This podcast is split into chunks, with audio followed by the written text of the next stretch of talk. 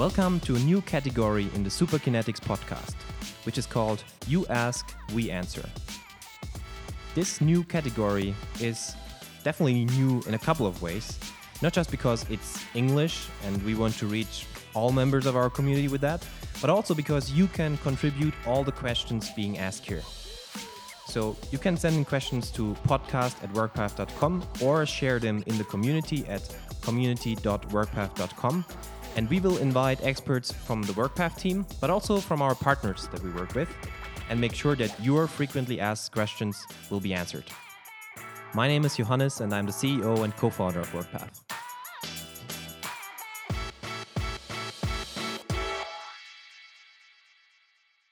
The expert of today is Simon Bock, our head of customer success at WorkPath.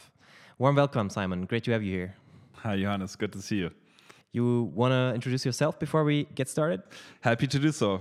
Uh, as the title might indicate, uh, my team and I is essentially responsible for making our customers successful.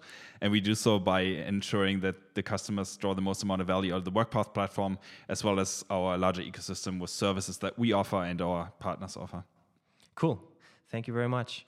So before we get started with the first question, um, to all of our listeners who might want to have like a summary of today's Q and A, who might want to like do more research on the topics that we talk about, you will find a lot of more content and a written summary of today's questions and answers, as always under workpath.com slash superkinetics minus Success One, because this obviously is the very first episode of this new category You Ask, We Answer.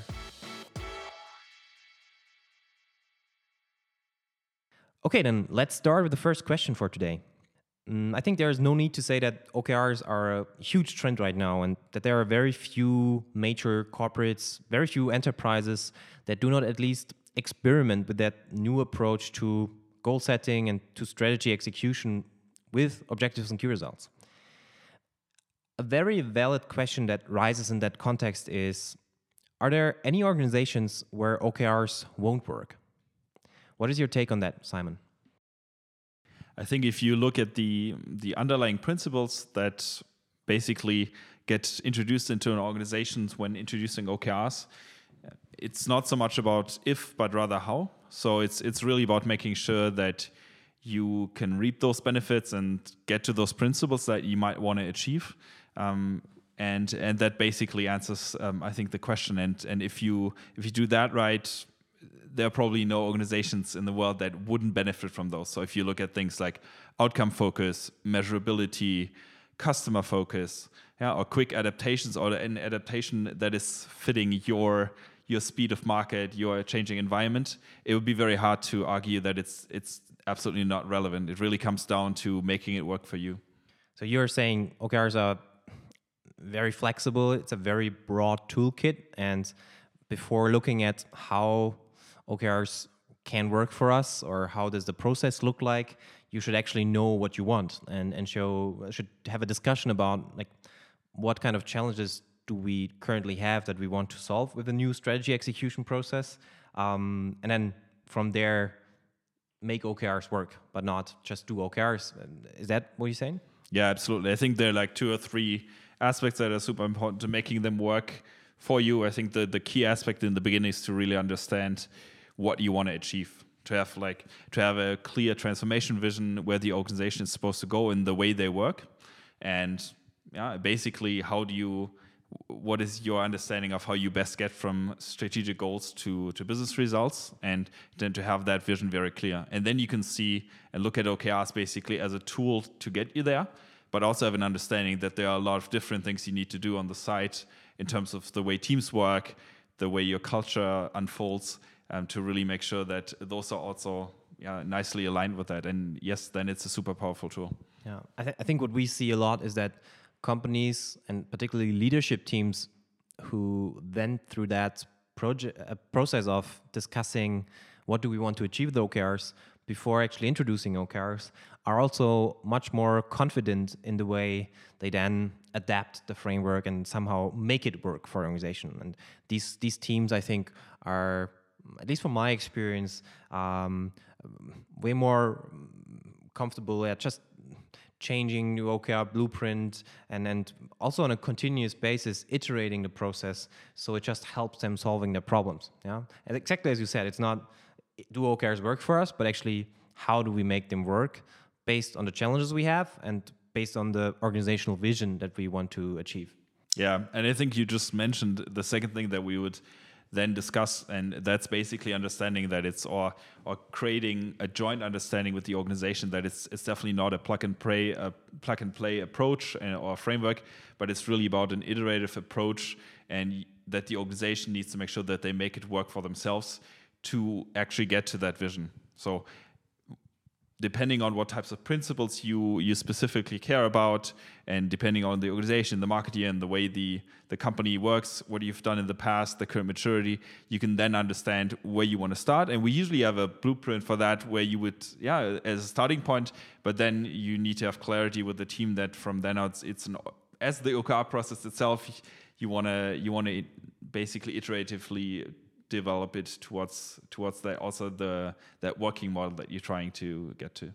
Yeah. So you say it's it's it's not a plug and play framework. I think that also makes clear that this is a lot about expectation management, right? This is not just a project. This is not just let's roll out OKRs and in three months OKRs will work. But it's it's really yeah you just said it a, a very iterative process that needs continuous iteration, continuous monitoring, and it's it's a very fluid process that that also helps the organization to adapt in the long term, depending on what changes. Because your market requir uh, requirements, your your framing conditions might might change. Um, the frequencies and the magnitude of these changes for most of the companies we work with increases so also should your strategy execution processes yeah right? It's, it's not a, a rigid process. I, I, think that's one thing that i uh, learned over the last couple of years and, and um, yeah that's what i hear from from what you say when you talk about an iterative approach right? Yeah absolutely and when you know where you want to get in terms of the, the working model you then also have in, in almost all cases you have friction in the system when you introduce the process and we usually would call it basically we try to look at it from the standpoint of saying that the OKR process is a, is a, mirror to the organization and you can then always see how do we currently work where is it where does this work and where does it does it not work and then to in those iterations that you talked about basically make small adaptations every cycle for example every quarter to then get closer and closer to the working model. Um, yeah and expectation management is is huge yeah. Definitely make sure that or in most cases, we, we very strongly communicate that you need to have the right buy-in from leadership. You need to make sure that they they are aware of the iterative approach and that it, won't work in cycle one or two, uh, but that it's a it's a key puzzle piece to get to your to get to your transformational vision at the end of the day.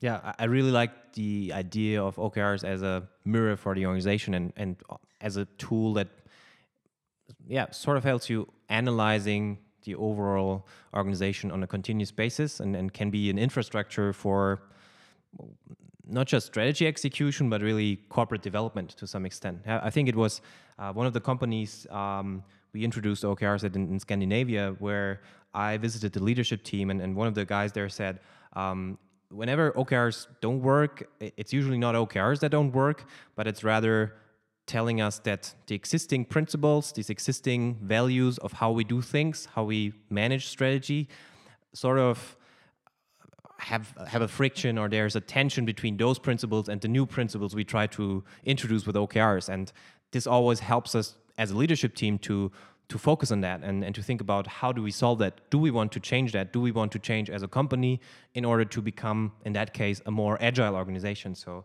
yeah, I really like that idea of OKRs as a mirror to the organization. Anything else to add? No, I think those were the, the three key points, and I think it, it quite highlights also what we what we mostly then work on with organizations. So it's basically definitely yeah. In the beginning, you introduce the process, but then it's really about making sure that we jointly look at the data, how the organization behaves, and what that means for the the next and uh, the cycle after that.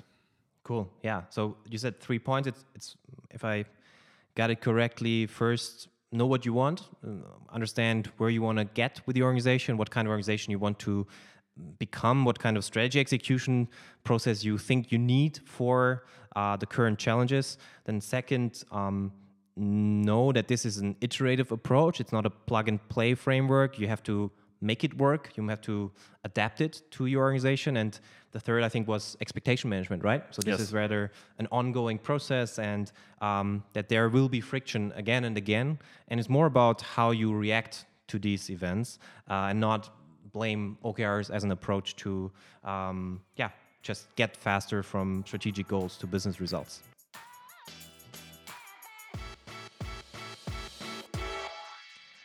Great. Then I think let's move on to the second question for today. So, if a company went through that process, if a company and, and the leadership team decides, okay, we want to start rolling out OKRs, we want to work, we want to manage this organization with OKRs, how can an organization assess if they are successful with OKRs? I think it's it's one of the, the most asked questions from from the people that introduced the process, and there are a couple of reasons for that. I think there are there are different ways to look at this. There's one from a process criteria standpoint. So we we definitely usually share in the beginning specific metrics and goals that you want to hit in terms of like getting adapt um, adoption for the process, engagement, the way the organization behaves when you introduce the, the process itself. But then I think there should be also more focus on on the goals um, that relate to what we just talked about in terms of their transformation vision.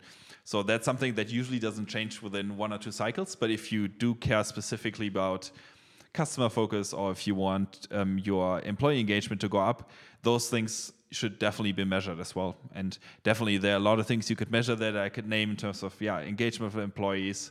Uh, you could maybe even impact on on revenue um, and or margin at the end of the day. But yeah, you really want to make sure that you have the right metrics for uh, for the process that you're currently in. yeah. So, uh, could you say like I, I heard there are like now two different ways or two, two different kinds of success. There is process success. Could you say mm, adoption success? How well does the organization adopt the the process? And the other one is really success on your criteria on on the principles you defined, the ones we just talked about in the first question. How do we how do we actually want to measure if OKRs have an impact, right? So it's it's two two kinds of success. Could you say that, or are there Yeah. any other categories of success? Well, there are additional things to look at, but I think those are if you look at uh, are you successful with OKRs? Those are the thing, two things I would look at, and the latter would probably be the outcome. So because no one actually cares about the OKR process, you care about yeah being more customer centric or having more revenue or whatever you might want to what might want to get. And definitely there are other metrics that we look at, and also as part of the WorkPath Analytics Suite, for example, we look at strategy execution. So how is how good is the company at actually getting from strategic goals to business results? And things such as organization development. yeah. But in terms of are you successful with the OKR process in general, usually we would look at process and the outcome of the process. And you just have to be, you just have to acknowledge that you won't change customer centricity within one cycle. So you you definitely start working with the first ones. Yeah. So I think there's there's the the low hanging fruits, right, where you see uh, some some kind of impact and, and also positive feedback from your employees. Sometimes in the first couple of days and weeks already. Um, for example, when teams tell you, okay, this is really a new approach to setting goals, and, and this is is a great way of involving us in the strategy development process.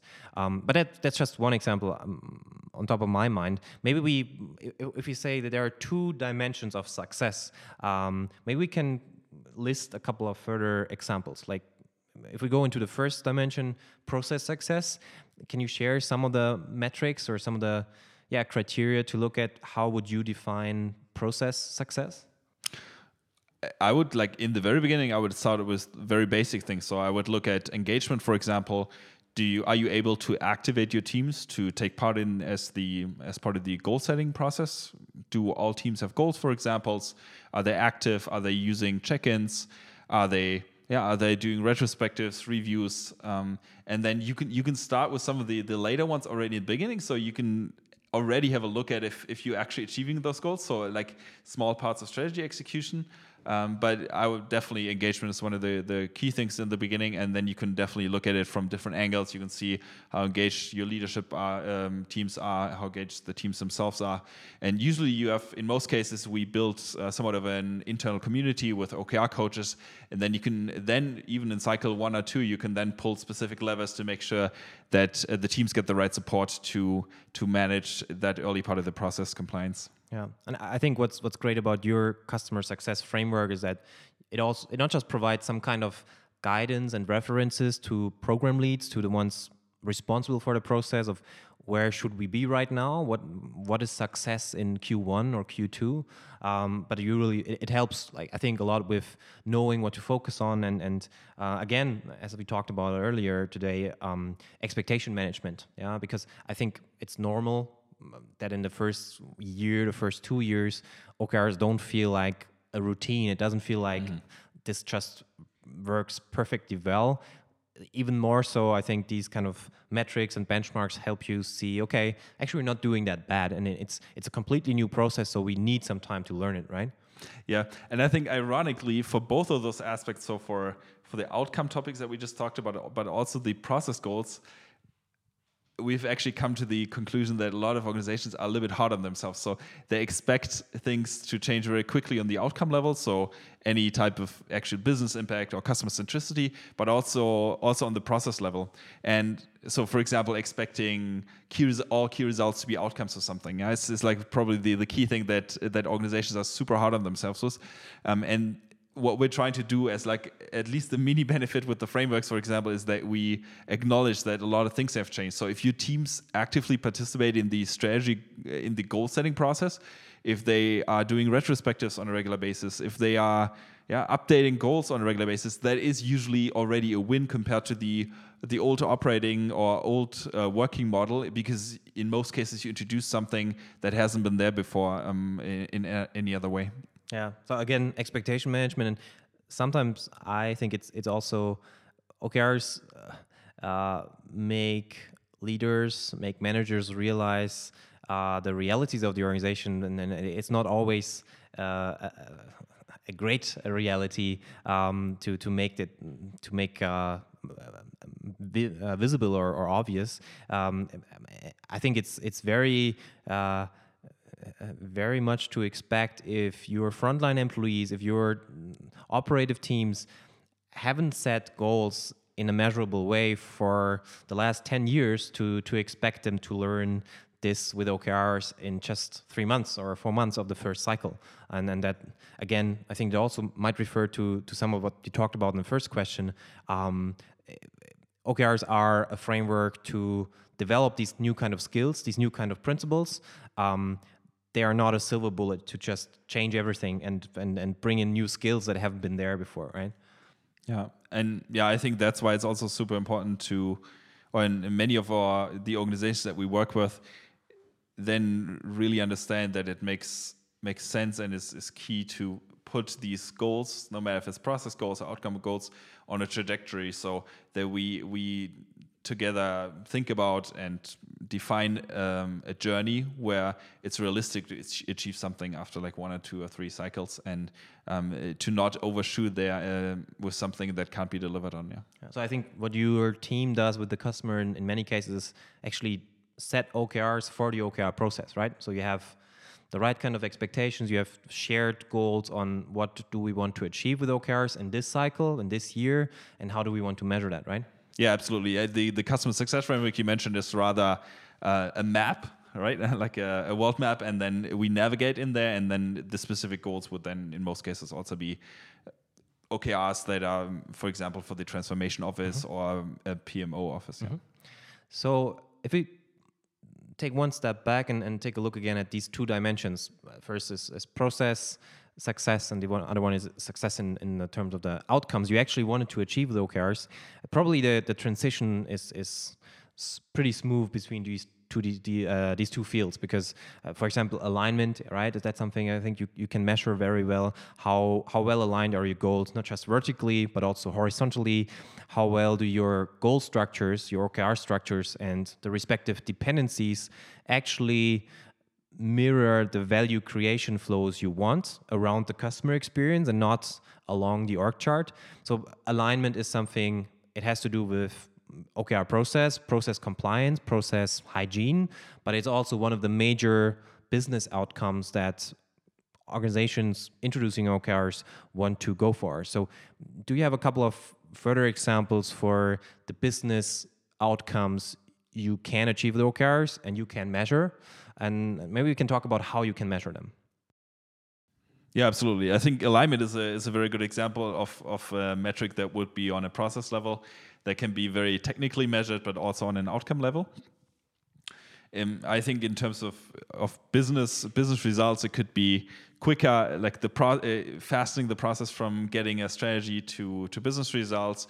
It would be um, faster adaptability in current times. I think now it's like particularly relevant, but all, most organizations have have had changing market environments in the last decade that really forced them uh, in, also in a positive way to to have shorter planning cycles and they they usually lead to something like yeah better better value propositions like a better um, defendability against competitors and by that might lead to more revenue um, or higher margins for example yeah so i think yeah delivery in or delivery speed, uh, delivery in, in uh, increase in the frequency you you deliver results. That's probably one of the most obvious things. If you start with an annual or even like a, a two or three year planning cycle, and now you're suddenly in uh, quarterly planning and and um, uh, also result measurement. Um, I think that's yeah, that's an increase for many companies, 300%, 400% in, in, in speed. Um, that, that's, I think, a very, very tangible example. One other, one other example that I really like is, is just focus. Yeah, I think it's really yeah. cool to say, uh, to, to, to just monitor how the focus of teams, of, of business units increases with OKRs if you're doing it right, and you just um, you can just measure things like number of goals per team, number of goals per employee, number of goal uh, key, key results, and, and metrics that people are responsible for. And I think that's a it's a great um, yeah again an analytics tool and, and sort of like a, a a guidance to increase focus if, if, that is something you feel like you want to or you need to get better because you're you're all over the place with your, your team. Yeah, I think that's super exciting because there are a lot of lot of there's been a lot of focus on on efficiency, for example, and other software suites such as Celonis focus on on efficiency and it's super important. But you can have the definitely the same type of leverage if you look at effectiveness and and strategic goals because if you if you used to set uh, let's say five goals in your department and you never achieved most of them, which is absolutely not unusual to do and you you understood that it's better to set three goals and the right goals. You can definitely have a, a huge a huge um, impact on on your business re results right there. All right. Um, yeah, so much about the second question. Again, for the audience, if you want to read through these questions and answers, if you uh, want to do some more research on the topics we're talking about, um, you will find this link in the show notes to the episode. You can also just directly go to your browser and open workpath.com slash superkinetics minus success one. And there you will, yeah, find a written summary of today's Q&As and, and some further some further reads, some further downloads that you might find interesting.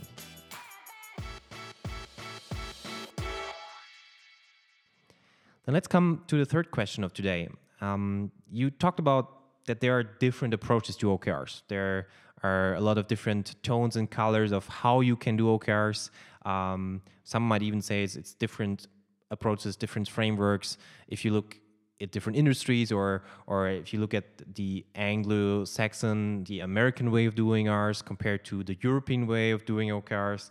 Um, also, OKRs has a history of more than 40 years by now, so it's, it's definitely not a new thing. But the way OKRs are described in some books from that time or people from that time might be very different to what we see in, in what we think are the pioneering companies of today and, and are really um, iterating a lot and, and experimenting, experimenting a lot. So, uh, longer into to that question, but how can a company and a leadership team choose the right approach for them? Uh, if, if, the if the range of options is, is so broad, and if you realize that you have to make it work and you have to make it your strategy execution, your collaboration process, how do you choose the right approach for you?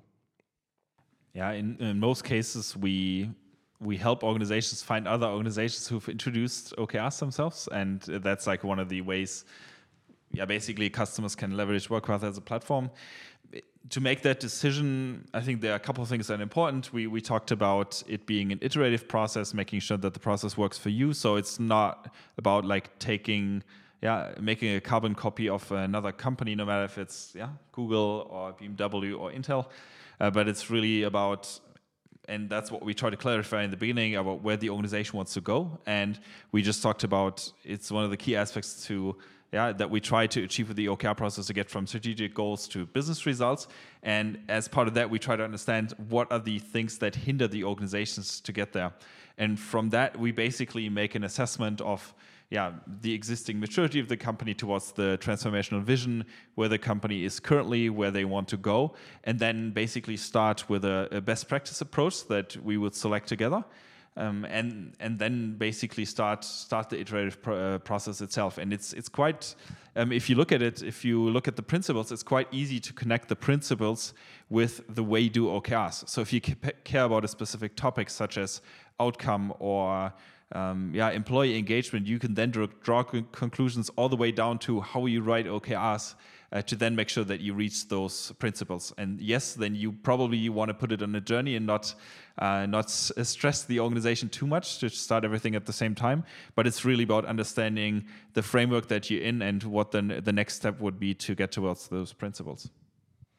So again, it relates to the first topic we talk about, I guess. Um, if you know where you want to get with OKRs, what you want to achieve, um, you best case you talk to a lot of other organizations. Uh, I think I mentioned the community earlier. Connect with as many practic- uh, practitioners, um, other companies, other managers that um, are on that journey that maybe started OKRs a couple of years ago. Um, again, it's it's community.workpath.com for those of you who who want to meet other practitioners, other leaders working with OKRs um, just gain a lot of input from there and then start with the problems you want to solve. Start with a, a, small setup just get going and then from there focus on the impediments focus on the obstacles in the process. And then it's it's not so much about following one okr blueprint religiously but really just solving these problems and always looking back at what were the principles that we defined initially what what kind of outcomes did we want to achieve and did this change in the process get us closer to that or was it maybe a wrong turn? I think that's where where we see um, and, and in, in, the companies i am involved in the leadership teams that i i'm still talking to and, and meeting with for for okr okr workshops is that the ones that seem to be most successful are the ones who just really have that agile mindset in terms of how they work on their organizational system, right? And then um, it's not so much about how does any other company work about OKRs. I think these leaders, after at least six to nine months, will tell you like this is our process, and and uh, we are happy to share our experiences, happy to learn from others. But in the end, you always have to find it out on your on your own to some extent. Yeah, and I, I think it is it is okay if there are different yeah, and I I, I agree, and I definitely see that there are also different maturity levels in the organization along that journey. There are some things though where you do want to align with the larger organization, so you you do want to agree on some sort of infrastructure, not only the platform obviously, but also the way you do the cycles and uh, and for example also the OKR quality, what you expect from the organization that you do want to align throughout the entire organization, and then you, you usually have different uh, different speeds of um, of and maturity levels in different teams. So, for example, if a product team is, is already agile on a uh, on a team level, then they might adapt it faster, and then um, another team might take a little bit longer, and that's totally fine. Uh, there are a few things you do want to agree on, though, and be a little bit firm on that. And um, that's one of the reasons why I, th- I think all of our customers in that case um, uh, actually have like an internal OKR coach community uh, where they can standardize and really collect those learnings and to really share those learnings with other leaders and other teams. Okay. If we would wrap this up, what are what are the key takeaways to the question? How do you choose the right approach for us? How do you choose the right kind of OKR approach for for our company? I think it's you definitely want to start with some kind of a best practice approach. In in best case, you talk to someone who can help you select that approach, and then have have strong clarity on where you want to go, and install basically an infrastructure that helps you to align on some of the key aspects um, that the let's say the the joint learning isn't chaotic but in a structured way but then really help the organization learn on its own to every cycle make small adaptations to get to a working model that that best fits the organization. And then you will end up with a process that best fits your organization and it, it most likely won't be a carbon copy of another company because your company is is uh, individual at the end of the day.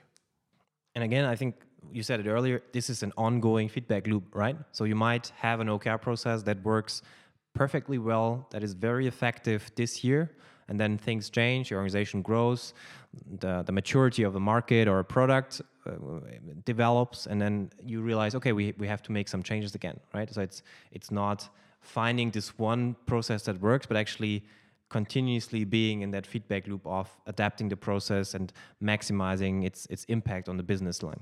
Yeah, absolutely. I think what you said at the beginning might sound a little bit scary that it, the introduction never ends, but yeah. it's not so much about the OKR introduction, it's about ongoing organizational development. So, in an ideal case, we, we might want to um, prevent uh, one or two of the larger reorganizations, for example, and rather make it a fluid, um, ongoing process. So it's not about like introducing OKRs anymore at that point, but rather ongoing organizational development to make the organization, yeah, better and better and adapt to the current market. Yeah, uh, that's actually a really good point of, of making this a little bit less scary. Um, I think it's just about um, speaking the truth that uh, we see all over the world that the, the frequency of reorganization increases. So companies definitely see the need to adapt faster and to change things faster.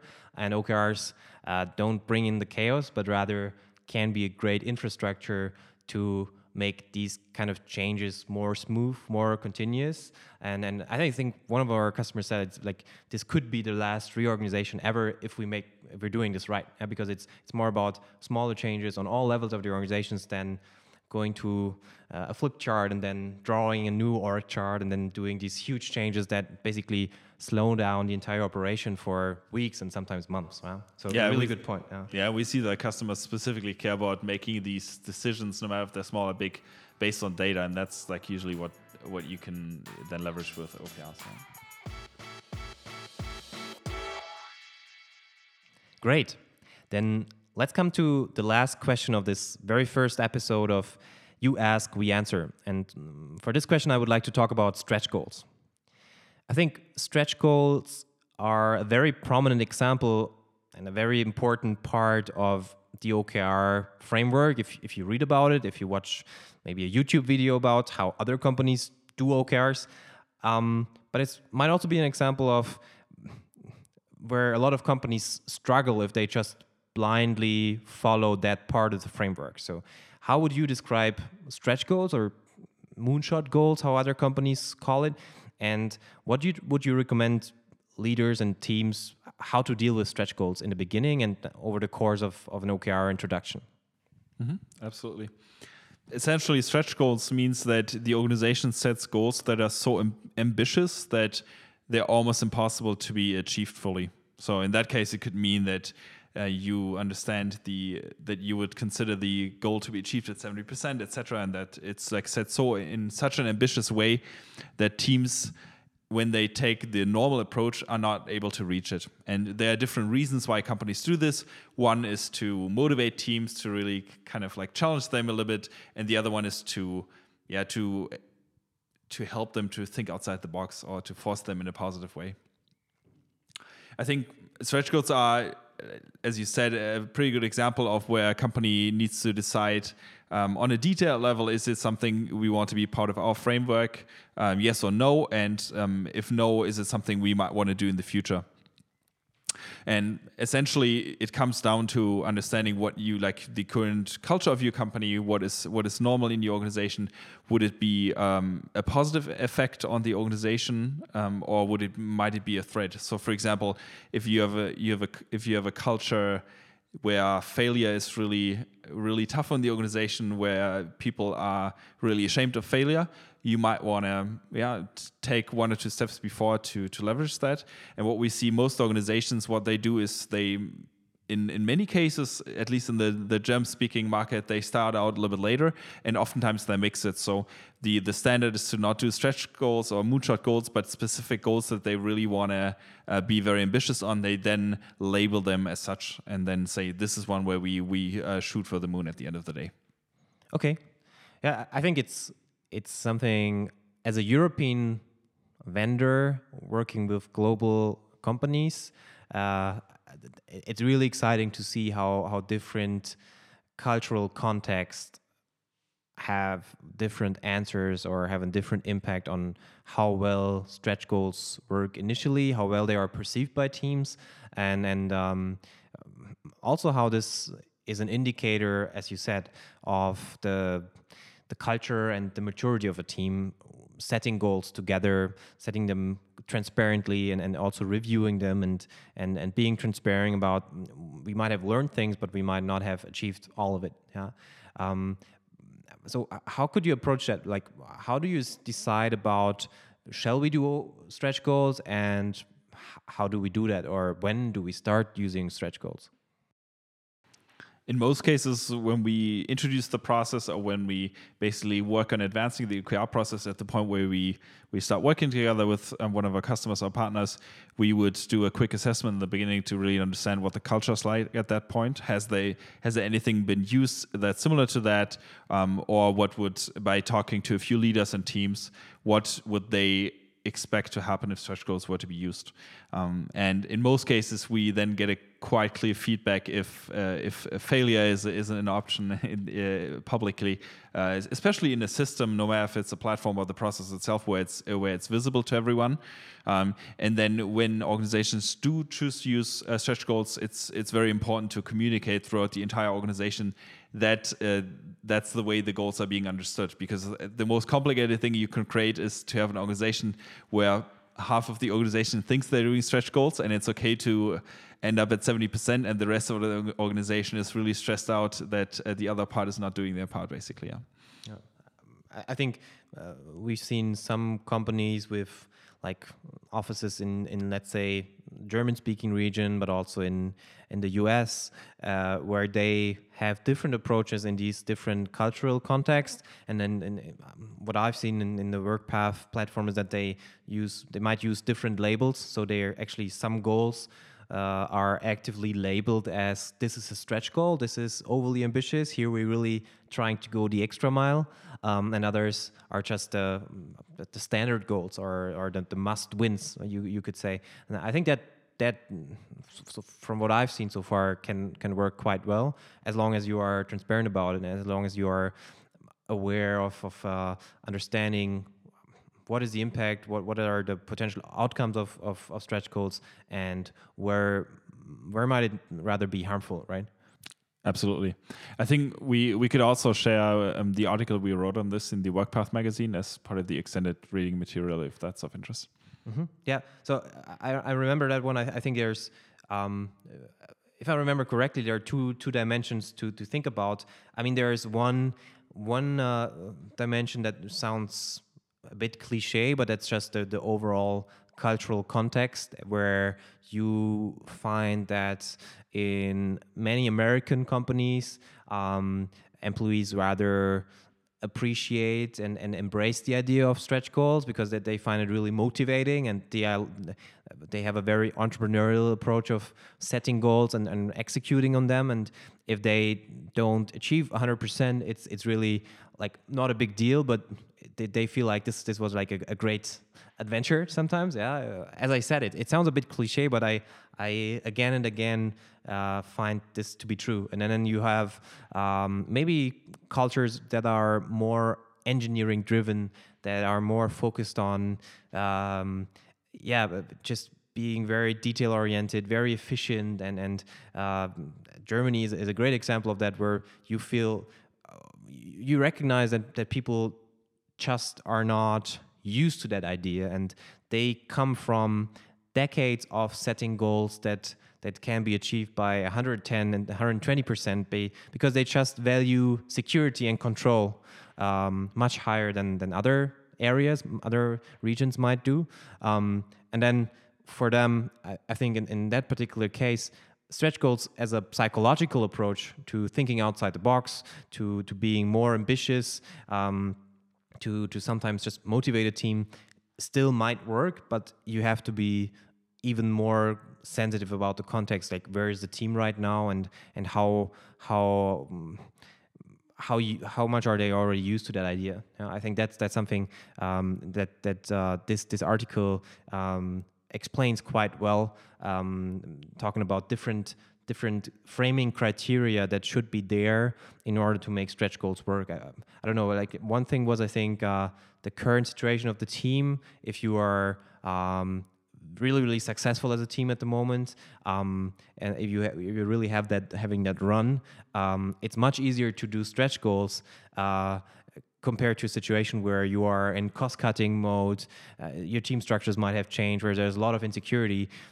then coming in with this new idea of hey let's now also start to set goals that are so ambitious we cannot achieve them that, that might be rather frustrating and, and might have a negative impact on how OKRs are perceived overall, right? So yeah, let's definitely put that link in in um, in the summary that we are going to share on workpath.com slash superkinetics minus success one.